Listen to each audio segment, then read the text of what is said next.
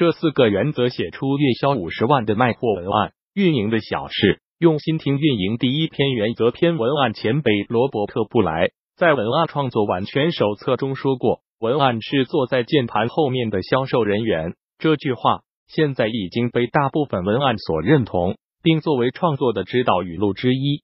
既然是销售人员，那么我们的任务就是通过文字将产品给卖出去。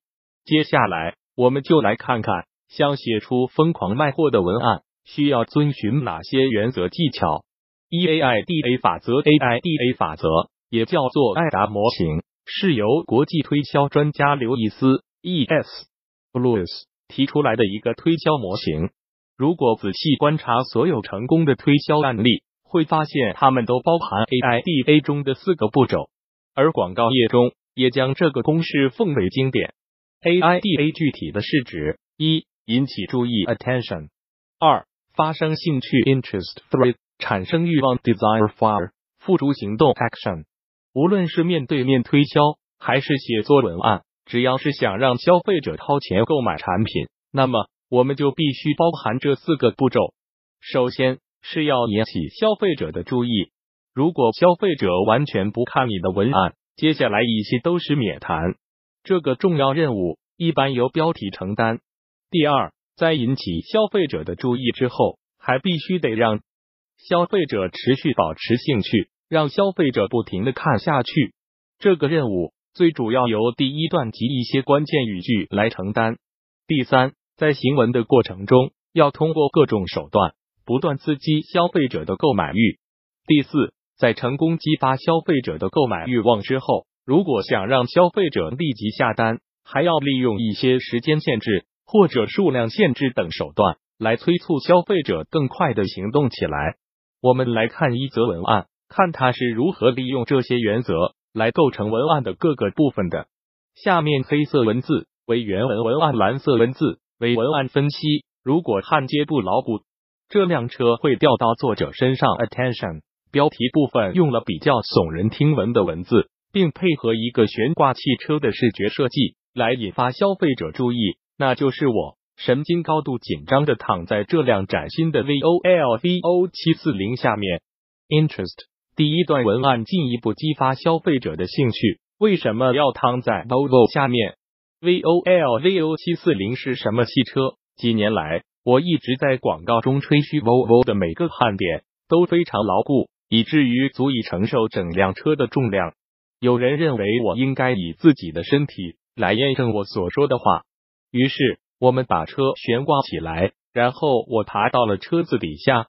当然，Bravo 也不负所望，我才得以活着出来，把我的经历讲给大家听。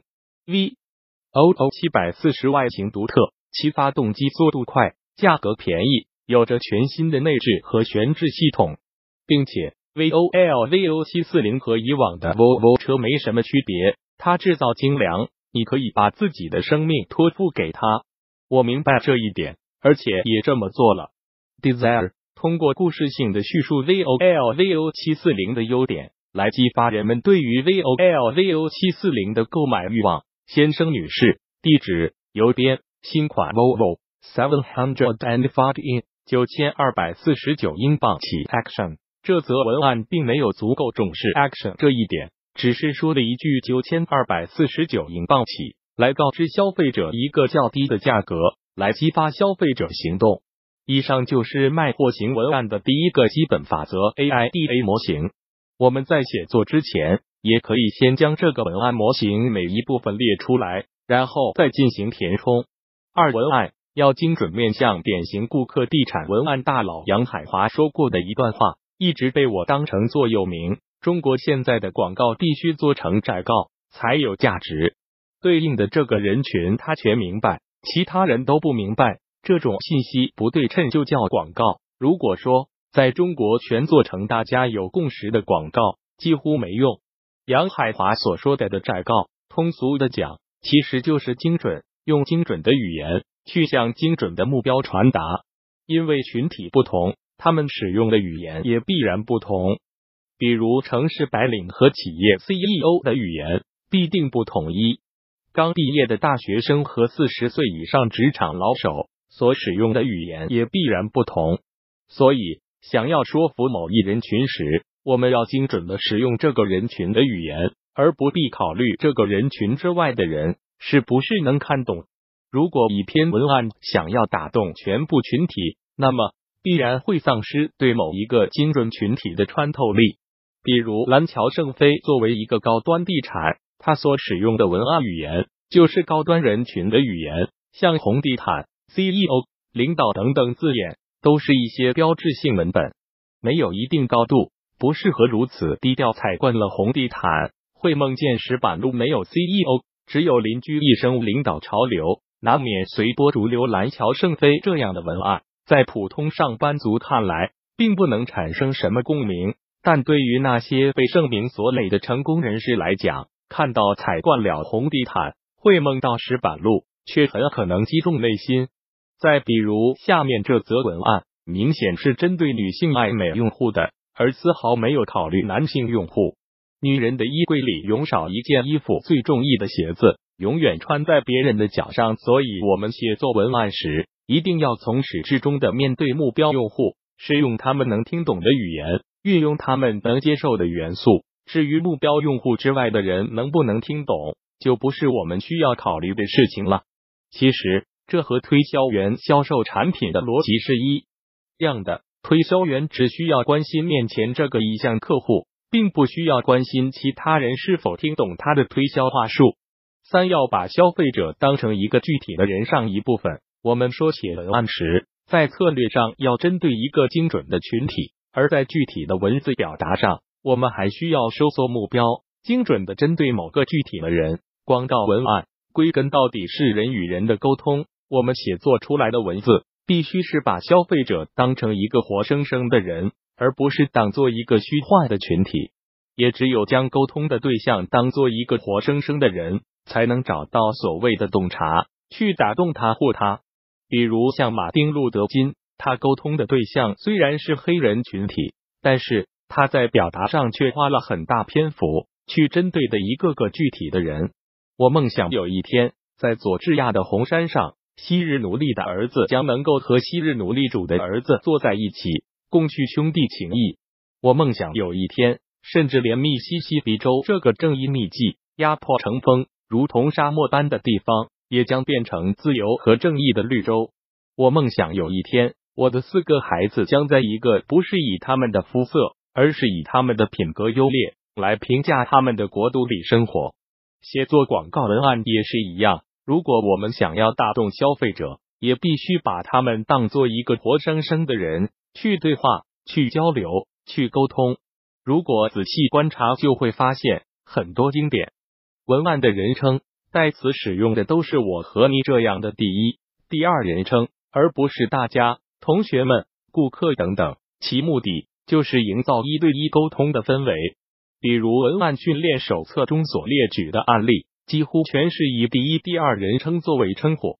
懒人致富，我过去常常拼命工作，一天工作十八个小时，一周工作七天，但是我并没有挣大钱。直到我的工作时间。减少一少很多之后，例如写这则广告花了我两个小时，幸运的话，它应该能让我挣五十美元，也可能是十万美元。自然的意外恩赐，我是个农场主。我要告诉你的故事完全属实，尽管它看上去可能令人难以置信。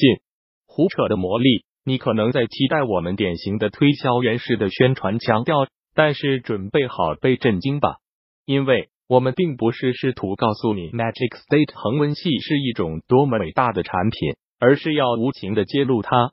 想要做到上面这一点，有个简单的方法：根据目标人群特点，虚拟出一个有血有肉的人物，然后使用文案向这个人销售你的产品。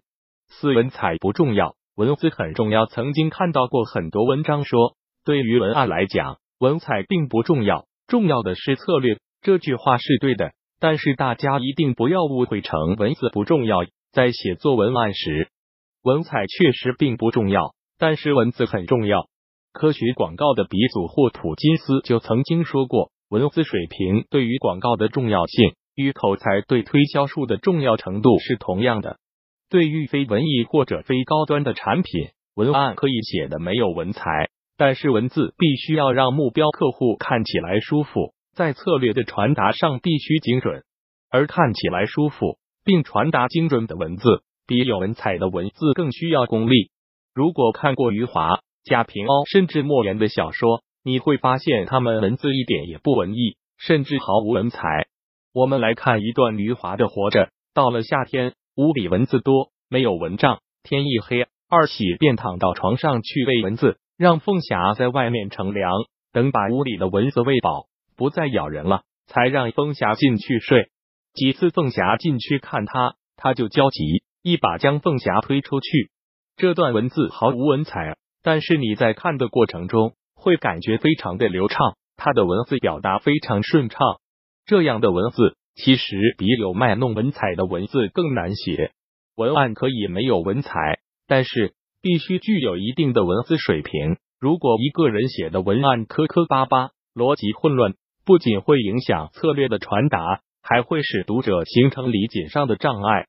所以我们在写作文案时，一定也要注意自己的文字表达是否顺畅、准确和有趣。无总结以上，就是写作一篇卖货文案。首先要遵循的几个原则，首先是最好遵循 A I D A 法则：一、引起注意 attention；二、发生兴趣 interest；三、产生欲望 desire；四、付诸行动 action。其次，要面向典型顾客来写作，用精准的语言去向精准的目标传达。第三，在文字表达上，我们还需要收缩目标，精准的针对某一个具体的人去写文案。在方法上，可以根据目标人群特点，虚拟出一个有血有肉的人物，然后使用文案向这个人销售你的产品。第四，保持文字基本的顺畅、准确和有趣。更多精彩内容，敬请关注公众号“运营的小事互联网整合营销服务 www unit one six six top。